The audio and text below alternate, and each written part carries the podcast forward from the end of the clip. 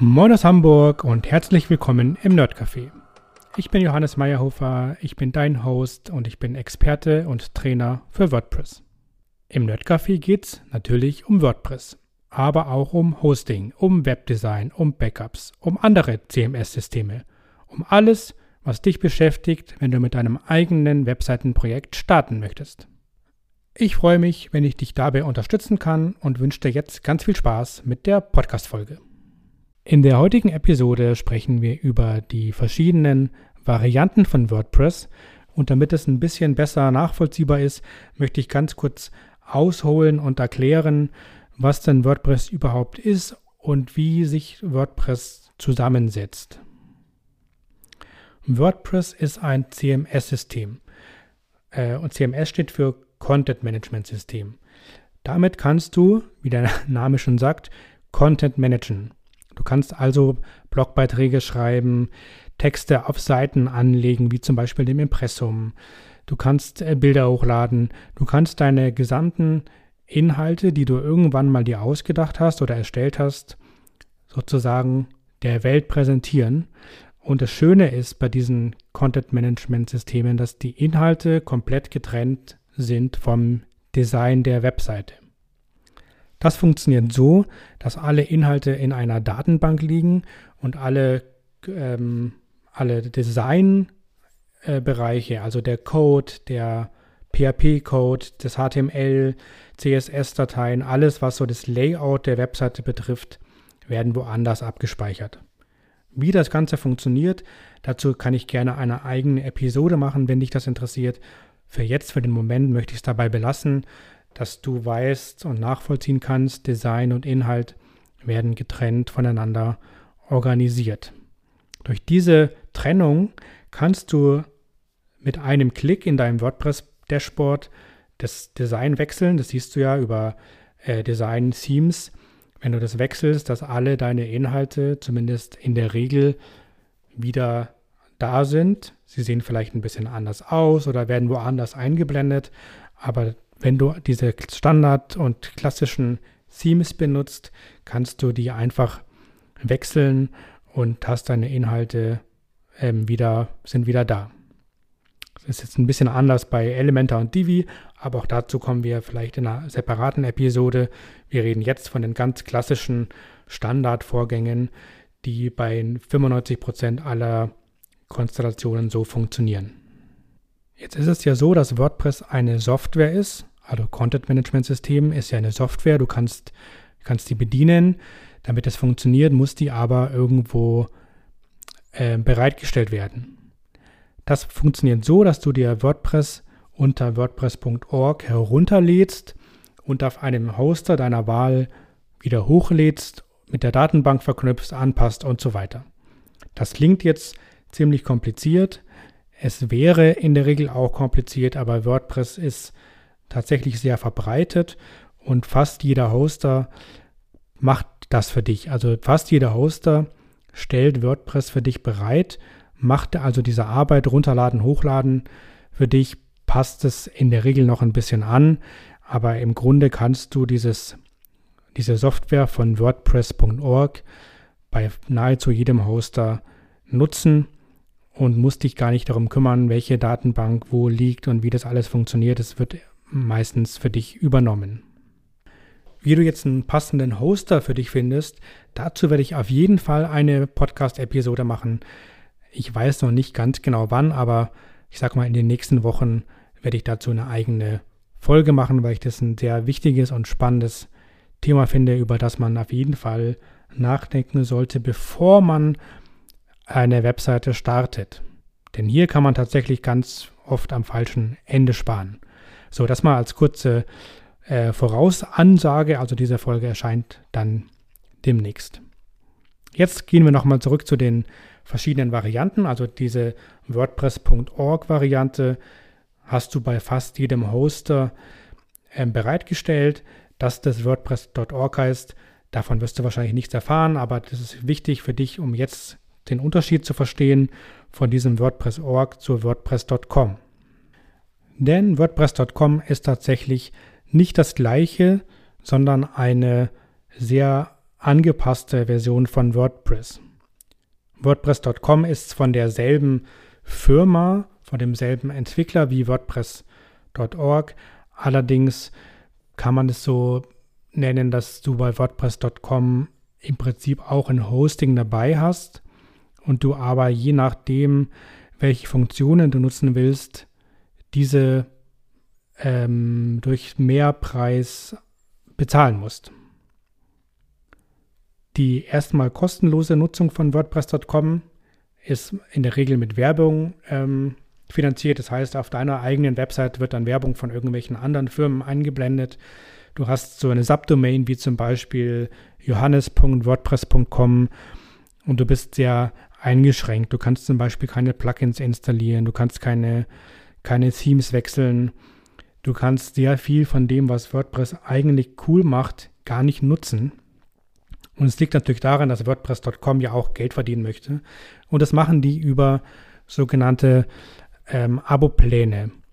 Also du kannst da vier oder fünf verschiedene Abos abschließen und umso teurer dein Abo ist, umso mehr Funktionen kannst du natürlich benutzen.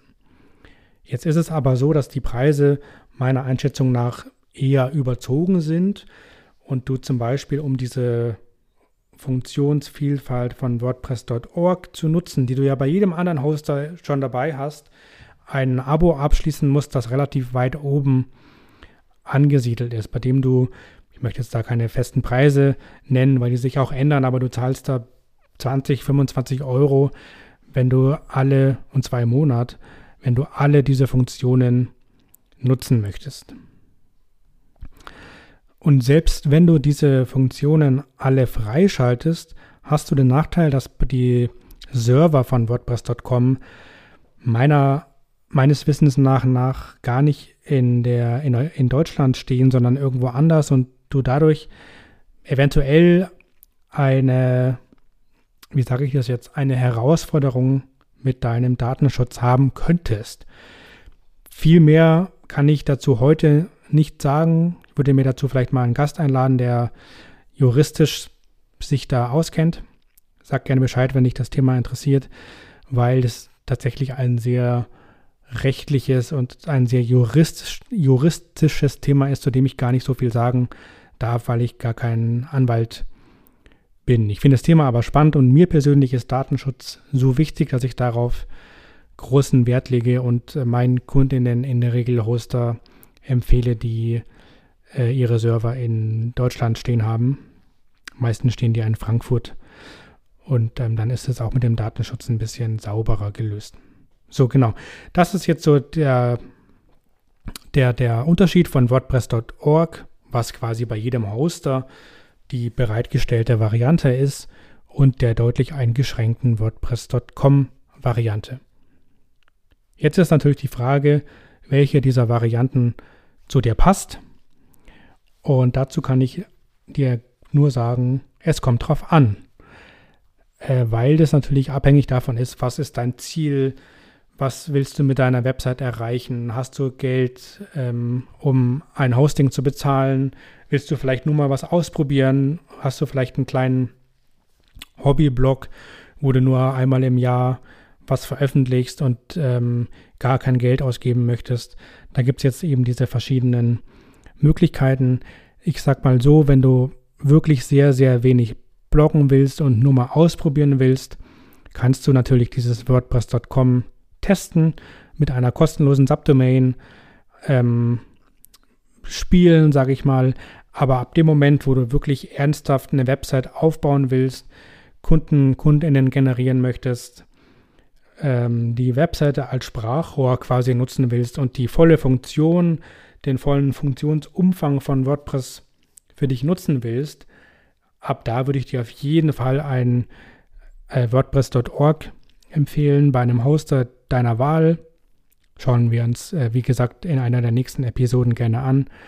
Aber bitte nutze ein richtiges, echtes WordPress bei einem richtigen Hoster, wenn du ernsthaft deine Webseite nutzen willst. Kleine Ergänzung noch dazu, die E-Mail-Adresse. Ich finde, wenn du deine Webseite für Business und für deine Kommunikation benutzen willst, ist es wirklich eine sehr gute Idee, auch eine passende E-Mail-Adresse anzulegen. In meinem Fall ist es ja hier jetzt äh, nerdcafé.online, wäre die Webseite, espresso.nerdcafé.online die zugehörige E-Mail-Adresse. Allerdings hat die E-Mail-Adresse erstmal gar nichts mit WordPress zu tun, sondern wird ebenfalls vom Hoster bereitgestellt, weil WordPress ja ein Tool ist, eine Software, um Webseiten zu organisieren oder zu erstellen und nicht zum E-Mails versenden. Das heißt, bei der Suche nach einem Hoster, kleiner Tipp, such dir einen aus, der auch mehrere E-Mail-Postfächer mit anbietet. Wir kommen dazu ja nochmal ausführlicher bei der Hoster-Episode, aber jetzt auch schon mal als kleiner, äh, kleiner Punkt, den du dir mit überlegen solltest, wenn du ein WordPress installieren willst. WordPress.com nämlich hat auch keine E-Mail-Adressen dabei. Du brauchst tatsächlich einen der Businesspläne oder der Business-Abos, wenn du E-Mail über deine WordPress.com-Adresse verwenden möchtest. Fassen wir das Ganze nochmal zusammen. WordPress ist eine Software, eine Open-Source-Software zur Verwaltung von Inhalten. WordPress ist ein Content-Management-System, ein CMS-System und WordPress ist sehr verbreitet und wird von sehr vielen Hostern für dich bereitgestellt. Es gibt zwei Varianten, WordPress.org und WordPress.com. Die WordPress.org-Variante ist die, die auch von den meisten Hostern eingesetzt wird. WordPress.com wird von der Firma Automatic selbst organisiert und ist in der Regel ziemlich eingeschränkt und sollte meiner Einschätzung nach nur für Test- und Hobbyzwecke verwendet werden. Jetzt bin ich natürlich gespannt, welche Version für dich am interessantesten ist. Schreib mir doch gerne an espresso.nerdcafé.online und erzähl mir, welche Version du warum einsetzt.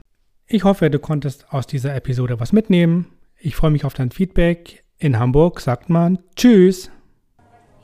Tschüss, das heißt auf Wiedersehen. Ich freue mich, wenn wir uns sehr bald wiedersehen bzw. hören. Entweder hier, bei LinkedIn oder auf meiner Webseite. Bei LinkedIn findet jeden Donnerstag um 10 das Nerdcafé live statt. Dort wird die aktuelle Folge nachbesprochen, du kannst deine Fragen stellen und dich mit den anderen HörerInnen austauschen. Schick mir doch gerne eine Kontaktanfrage dort. Auf meinem Profil oben in diesem Fokusbereich siehst du auch alle aktuellen Termine und Links. Wenn dir diese Folge gefallen hat, freue ich mich sehr über ein Abo. Klick dazu gerne die Glocke und erzähl auch deinen FreundInnen davon, damit dieser Podcast weiter verbreitet wird. Fragen, Themenwünsche und Ideen kannst du mir gerne über espresso@nerdcafe.online schicken. espresso@nerdcafe.online. Ich freue mich sehr auf dein Feedback hier als Podcast Antwort bei LinkedIn oder über E-Mail. Bis zum nächsten Mal. Tschüss.